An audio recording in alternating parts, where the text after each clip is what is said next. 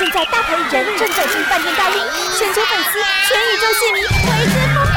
不用急，大明星在这里，现在就来和星星约会。欢迎收听今天的和星星约会，我是小嗨。今天呢，要来访问到了这一位歌手，很多人呢都是透过《香格里拉》这一首歌认识他。不过呢，他自己竟然也对这一首歌曲有过厌倦期，怎么一回事？来问一下本人，先欢迎黄玠。Hello，你好，大家好，我是黄玠。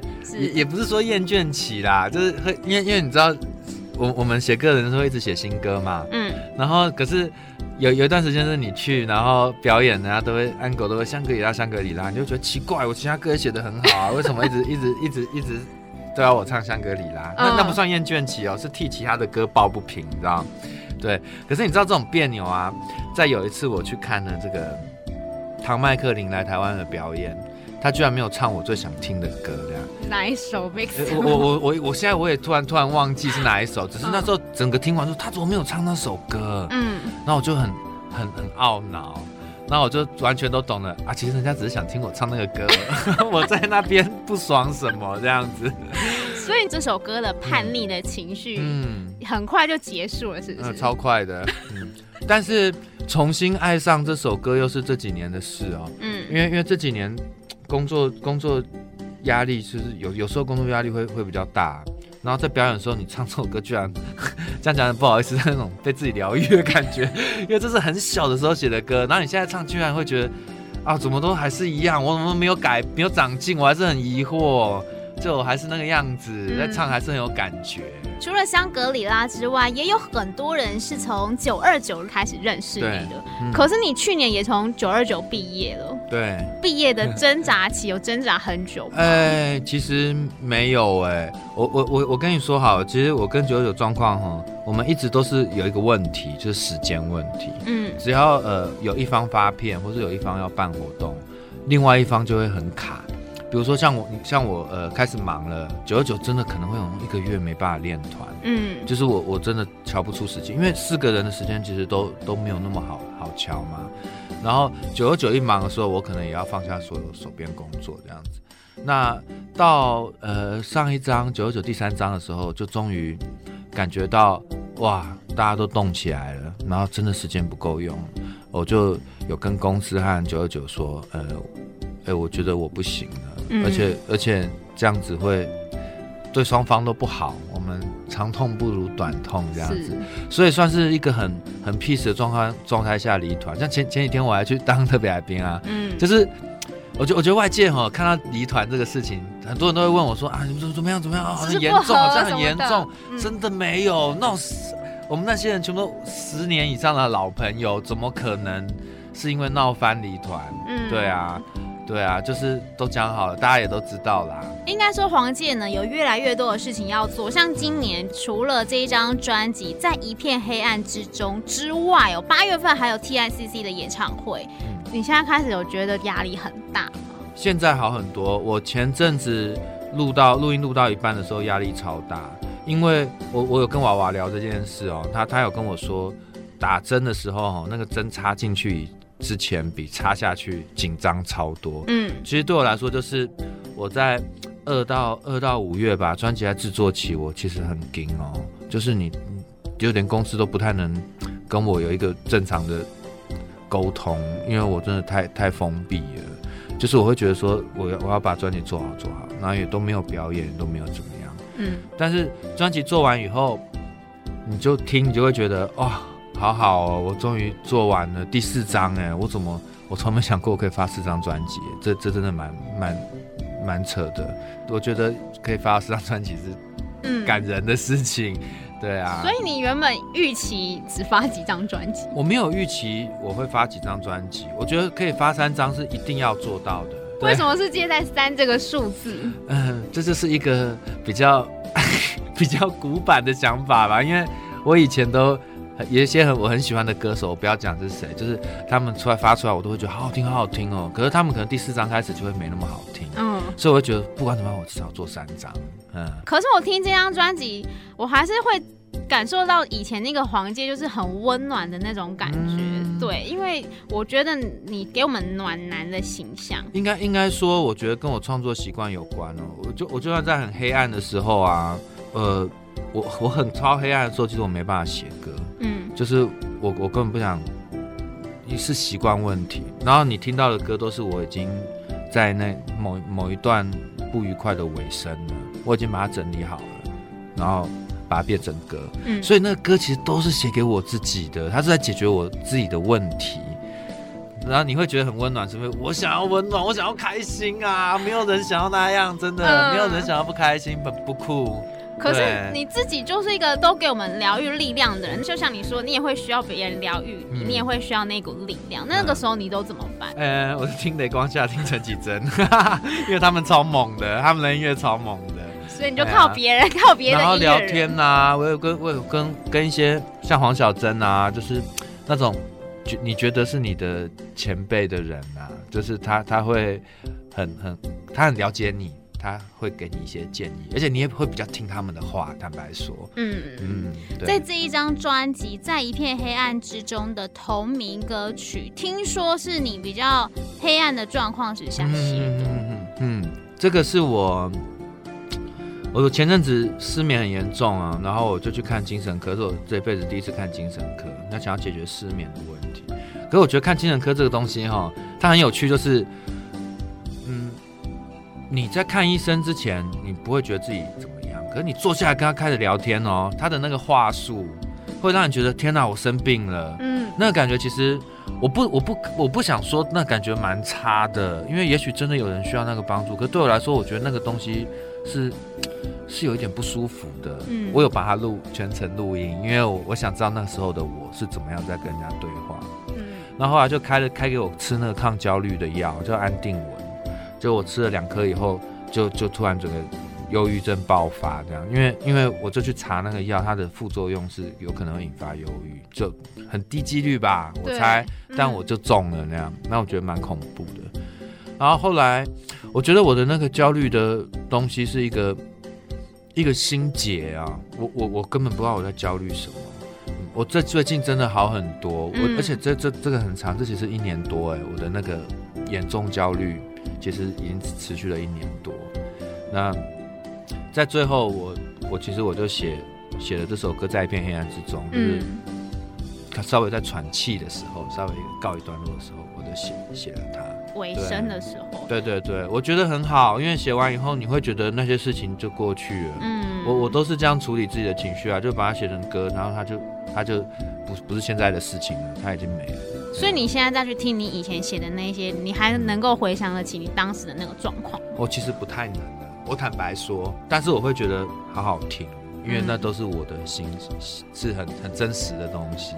对，像如如如果说像听在一片黑暗之中这种，那如果像听好几年前写的情歌，会觉得哇，他他说自己好可爱，都是称赞自己。对啊，就是啊，好可爱哦，你怎么那么可爱？嗯、你怎么脑子里都想这种东西啊？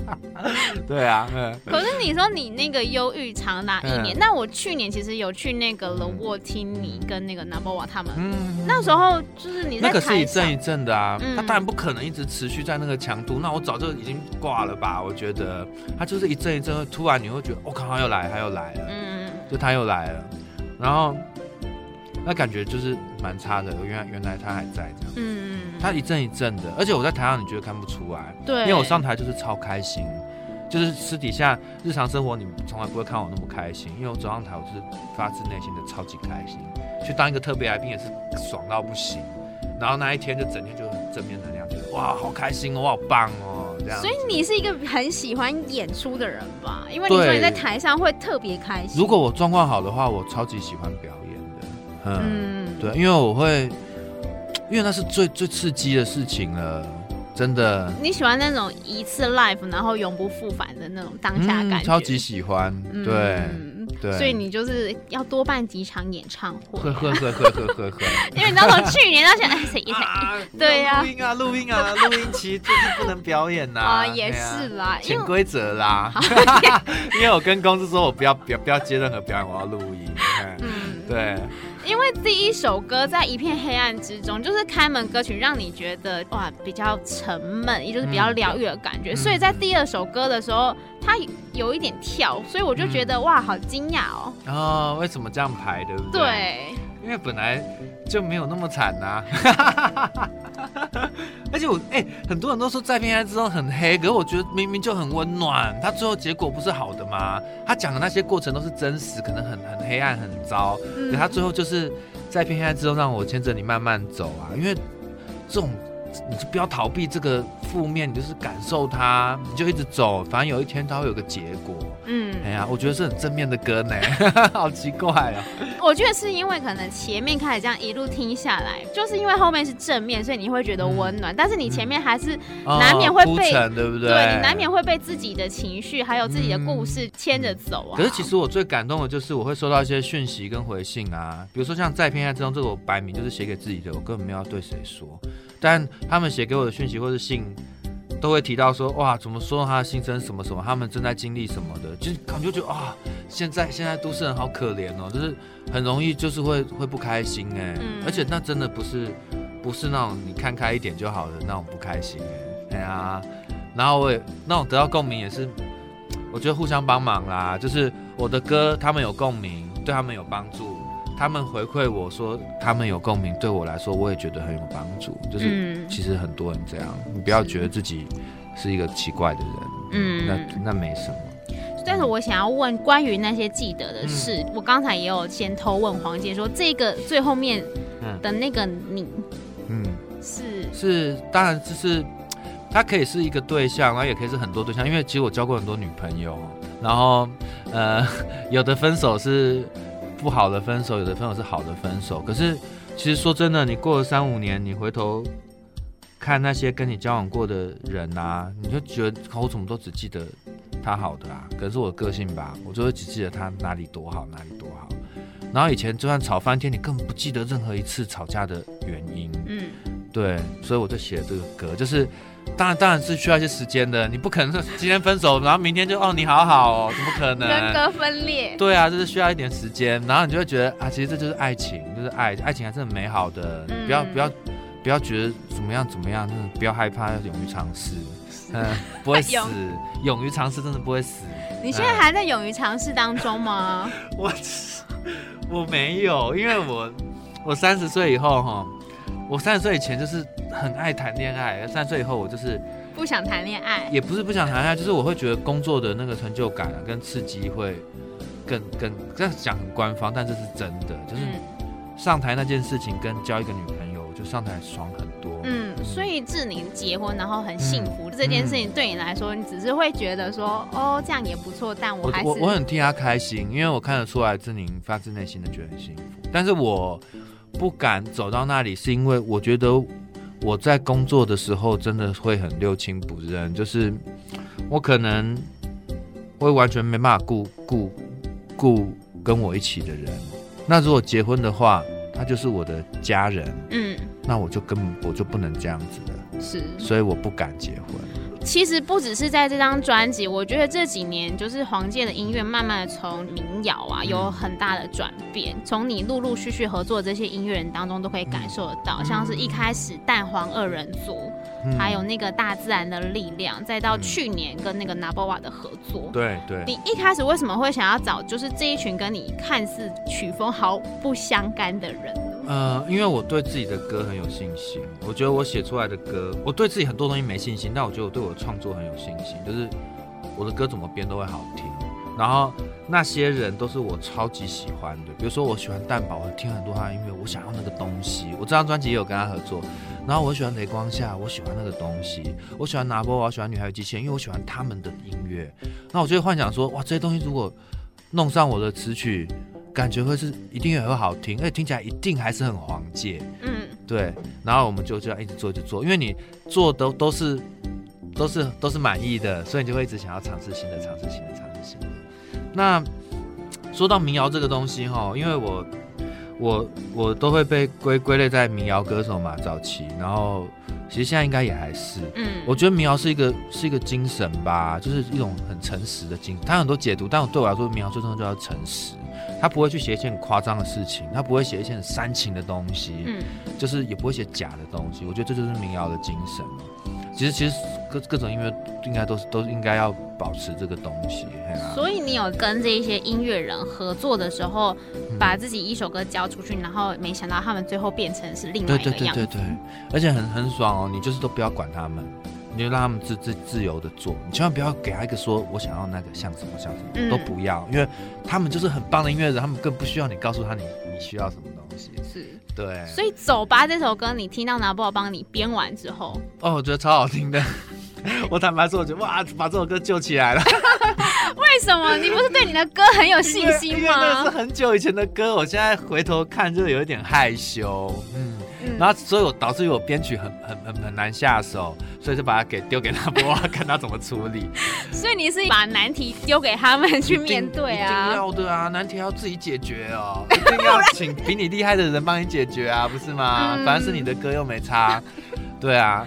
啊，丢下去哇，做的好漂亮哦，就很很美，然后而且又又日本痛，然后有一种春天的感觉，感觉那花都要掉下来的那种，嗯、就是花花上花海的。而且他一进场就是那种摇滚的感觉，啊、然后我就一开始就想说，哇，黄家变摇滚了。没有没有没有，但你唱法摇滚，对，你的唱法就还是很就还是不会摇滚，嗯、对啊，OK 啊，我觉得没有什么，没有一定要怎么样。嗯，哎，哪怕最酷的就是他的录音是同步分轨。你听到的可能只弹了两次，他们不是那一种的，他们就真的是来真的，因为我跟他们录过音，我吓坏了。嗯、他们找我一起弹吉他，我说呃 no no no no no，我回去台湾慢慢用电脑慢慢剪接就好了，因为他们太强了，嗯，我我会拖累他们。你竟然也却步？对啊，那个他没有，他们那默契太好了，所以合不上吗？呃、欸，会，对我坦白说合不上，因为我就不是跟他们一起这样练习起来的。嗯刚才有说到这张专辑当中也有跟蛋堡合作，嗯，对，这一首歌叫做《Party 到天亮》。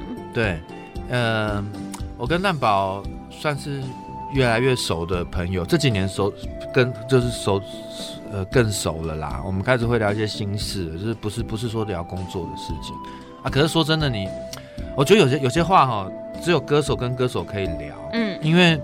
他可能跟公司没有办法聊，然后可能更不用说跟歌迷聊，怎么可能？就是一些比较负面的东西，然后，但每个人都都蛮会那样，就我们会 会聊一些，比如说，呃，你接了什么哪个商演，那场子怎么样，然后。啊，觉得唱起来很惊啊，或者是说，哎、欸，如果那个谁谁谁广告找你代言，你要不要接啊？是你，你会不会接？嗯、你知道，就像这种东西，然后我们我们聊很多这个，然后当然聊更多关于创作的东西，就是，嗯，你都怎么写歌的啊？或者是你写那首歌的时候，你在想什么？嗯，然后每次，因为我们都很很晚睡，所以。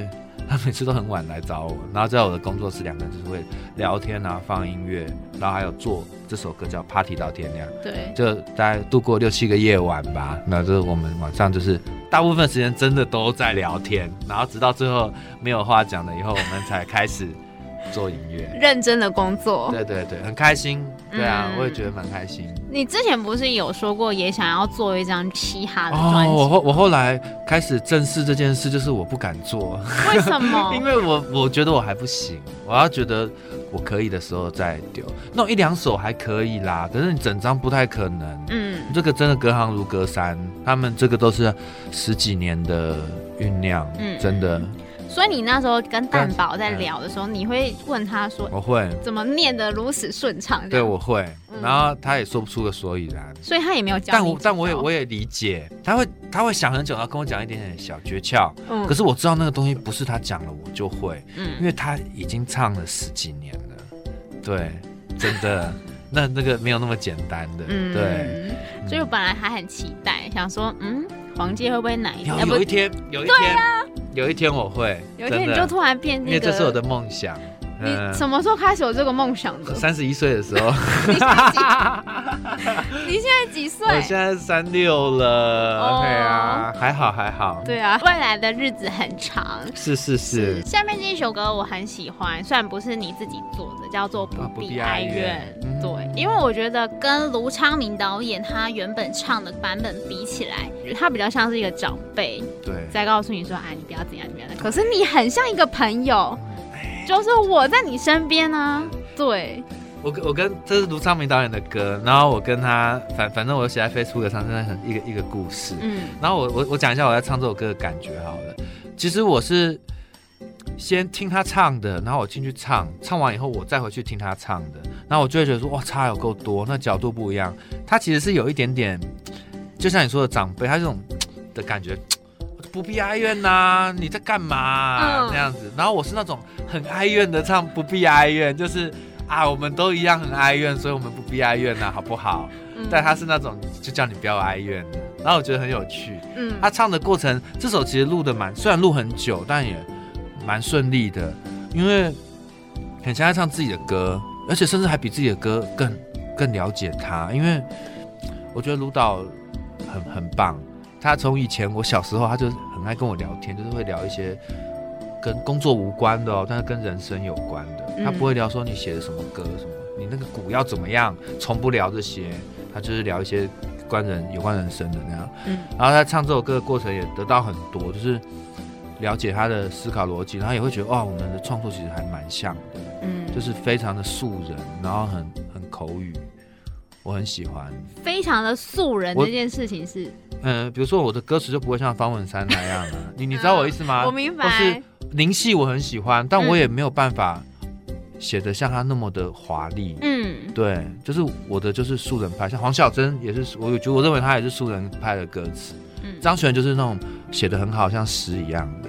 对，你有曾经想要让自己的词变得更诗人，或者是更文言文？有时候有些歌会啊，比如说像，哎，我自己这样讲的不好意思呢，但我觉得我有的歌词写的很好啊。请说。比如说什么，我跟着时间自由的前进，嗯，我牵着不存在的你，看你要带我去哪里之类的，就像这种。哎呦，这样讲其实自己写的好好哦。你知道我的意思啊？我明白。我想要做尝试，可是那个我比较不擅长。坦白说，那些我都要想很久很久才想得出那些东西。对，所以就不要勉强自己。不要勉强自己，但偶偶尔还是要有这个东西。嗯，都是创作很自由啦，我没有没有设限的。是，嗯。除了跟一系列的音乐人合作之外，嗯、这一次专辑的制作人其实也都很厉害。像刚才提到的，在一片黑暗之中，就是跟黄小黄小珍一起做。对，嗯嗯。黄小珍是你很熟的。合作的人了。我的第一张、第二张专辑就他就是制作人，嗯，然后他对我来说就是我们的工作完全就不是那种工作模式，就是是有感情的，我觉得。然后他也是看着我长大。第三张我就自己做嘛，嗯、然后这一张我就自己做完就觉得啊，还是很多不足的地方，坦白说。然后所以这张我就找了很多很棒的人跟我合作，哎，黄小珍，然后雷光夏，然后李星云、蛋宝。嗯嗯，就这些，然后他们都会跟我跟我共同制作很呃一半的歌吧。是，讲、嗯、到制作人的部分，我想要特别提一下那个李星云老师，有写一首歌给爸爸，叫做《我很想念你》。嗯，对，因为我其实一开始不知道那是一首写给爸爸的歌，我光看歌词的时候，我原本也以为它是一首情歌。嗯嗯嗯嗯，他是我。写了八八年的歌吧，因为我爸在我九岁的时候就过世了，我也一直以为是十岁，就后来仔细回想，靠是九岁哎，对，然后我对他印象很模糊，就是当然都是记得都是好的，但是很少，真的很少，就是什么他骑摩托车来接我，来国小接我放学，然后带我去小碧潭走走，可能只有这么真的少到这种地步哦，然后是我生气的时候，他会手给我咬。这两件事，嗯，我都不记得他其他所有的事情，然后到这几年我才开始会对他好奇，就是我会去找，有在一个机缘巧合下，我找我爸的朋友聊天，嗯，就是跟他一起就一起坐过牢的，因为我爸以前是政治犯嘛，然后就我才可以从别人的口中了解我爸是一个什么样的人，嗯，然后那时候我写这首歌是因为，因为。父亲离开的太早，导致于那个那个悲伤是很深深层、很很底部的。比如说，我转电视，我看到有关父爱的电影，嗯、我我我坦白说，我是没有没有什么感觉。但是母亲的，我就会哭得很惨，因为我妈就是从小把我养大嘛，然后我就会对父爱这个很模。我觉得这跟我不想要小孩有很大的关系，因为我不知道父亲是什么，我不知道怎么当父亲这样子。嗯、那这几年开始。会渐渐的想要了解他，然后这个歌里面有有几句，就是可能要花上很多的时间，很少的考虑，嗯，然后有种很长的思念，看一切渐渐改变这样子，嗯，对，就是你想到的东西都很少，可是那个东西却很强烈，有时候就会被挖起来，嗯嗯，很偶尔，对啊。下面这一首歌也跟亲情有关，脆弱，脆弱，哦，因为我是。我是家里的老幺，然后嗯，因为我们家是大家族，所以我从小就会参与很多亲人长辈的葬礼。那我觉得，你知道那种很小时候就在参加一些葬礼的感觉，蛮蛮奇怪的。嗯，我认识很多人到什么二十五岁没参加过葬礼，哎，我简直不敢想象，哎，就是，但我已经经历很多了啊。我我我觉得我看生命这个东西。它没了就是没了，他可能今天，可能两个月前你们家家家族聚会还在一起吃饭，然后两个月后人突然住院，一周以后就离开了，嗯，然后他说走就走，你拿他没辙，哎呀，然后我觉得那种沉痛跟悲伤是难免，每个人都会就很强烈，但次数一多，你就会觉得最重要的是你要记得。他跟你讲的话，然后他跟你相处的时光，我觉得那是最重要，因为你有一天你也会死，嗯，所以你要记得人家留下来什么，所以你要记得你要留下来给人家什么，嗯，对。这首歌也是你很早的前，很早很早的作品，哎，你怎么知道？对啊，因为你说你从小就参加过一系，就是这，这首跟我很想念你差不多，差不多时间写的，可能更早一点点，当兵的时候写的《脆弱》，嗯，对啊，《脆弱》是找。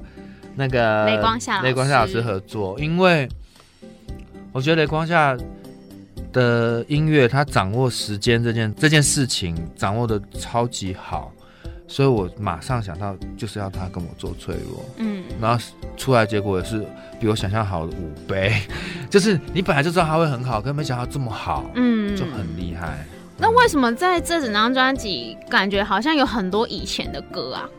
以前吗？比较很以前的歌，大概就是脆弱跟我很想念你吧，哦、还有还有走吧，嗯嗯，这算比较久以前的歌哦。而且哦有啦，因为我 我大自然把一些我本来要说到第四章的歌用掉了，难怪，因为我很喜欢大自然里面的像什么，你是不是像我一样？嗯，那个是我超爱的歌，但是大自然用掉了一些歌，所以你看我发行，其实我发蛮多东西的哎，就是。虽然三年一张，可是中间都还是会发发一些歌。对啊、嗯，我觉得我要更更更努力写歌，我要改变一下自己的生活，嗯，不然写歌太慢了，真的太慢了。我我我就因为我也很另另一个焦虑的点，不要这样子。对啊，对我也意外说，因为你入行十年，可是这是第四张专辑。嗯。好像不多，但每首都很强。对啊，所以我我我认真的，因为我很喜欢这张专辑。嗯，对，所以我一听完这张专辑之后，我就马上跟我同事说怎么办？一听完一张专辑，你就会想要去买那个演唱会票。哎呦喂啊！认真对。老恭维你好。你就会说，哎、欸，你看，这都是我们那个喜欢听音乐的人，就是很辛苦的地方。你多听张专辑，你就会多想去听一个人的演唱会。嗯对，嗯，如果好，我我如果以以歌迷角度的话，我如果很喜欢谁的音乐，我我真的会想看现场，因为我想知道他是他是什么样的人。对，对啊，嗯嗯，所以你八月份的演唱会，欢迎加入黄介国 T I C C。对。然后呢，你也找了很多你自己的朋友，命命令他们当年各个部门的大臣，这样。对对对对对。不断的问他们说：“哦，爱是什么啊？自由是什么？”对对对。可是你自己心中有定义了吗？当然啦、啊，像自由啊，自由我讲一个最浅的，就是你你不要影响别人，就是自由。所以你不要管我，那那那那那才那就是自由。嗯，就是。可是我觉得这可以延伸到很多很多地方好了，比如说好天体营好了，嗯，天体营的人都没有穿衣服，嗯、呃，那今天如果一个没有穿衣服的人走在路上，那我觉得那很自由。但对我来说，因为我我根本不会觉得怎么样。今天我如果在路上看到一个裸体的人，我不会觉得怎么样。嗯。可是对很多人来说，他爱着爱着他们了，他会要报警去抓他。那在黄介国里面没有这种事情，因为你想要穿衣服，你不穿衣服那是你的事情，对，因为那完全不会影响你这个人是善良或是邪恶，不是吗？嗯。对啊，我觉得当然我追求的自由是这种很极限的，可是。那是一个方向啊，因为你你很多东西，你从以前到现在，好，以前女生还不能看到脚嘞，哦、那以前老那种古代人，不然穿梭到现在看到女生的脚，不吓坏？天哪，怎么那么多脚？这不就是很好笑吗？我跟你讲，说不定几百年以后，路上的人夏天只穿一条内裤，嗯，对。然后，然后我们这个年代人去几百年后看，天哪，怎么那么多胸部，好恐怖哦！可是根本就没什么，你你懂我意思吗？嗯，我觉得对，这是我追求的一个极限的极限的自由啦。对，那爱的话，我会觉得说，你只要所有的行为，你的出发点哦，你是出自于善良的，然后是替别人着想的，就就就很好了。嗯，只要能做到这一点，就永远都会是最好的。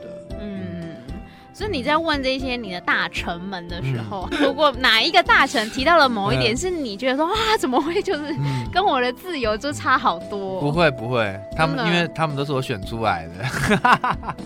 我跟你说为什么找这些人？因为这些人、嗯、这些朋友都是影响我的人。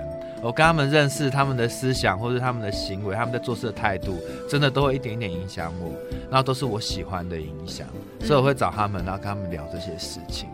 对啊，而且如果，呃，比如说黄小珍，我找他当国策顾问，他说那我不想当国策顾问了，啊。对啊，那你就不要当啊，这是你的自由。嗯，但你是国策顾问，这这两件事很太妙了。就是我觉得他是，他觉得不是，那那无所谓，因为黄建国本来就不存在，嗯，他本来就不是一个真的什么事情。我觉得那是一个一个理念吧，我我我真的是这么认为。对啊，嗯，但是你这个理念，你要怎么样在你演唱会上面呈现？音乐啊，我写的歌其实都在讲这些事情，对，嗯，然后当然舞台设计啊，还有什么，呃，也会围绕着这些主题，然后呃，哦，规，因为是三千人的场，所以我们这次就是，当然就是弄弄到最最好啦，就是管乐有，弦乐四重奏也有。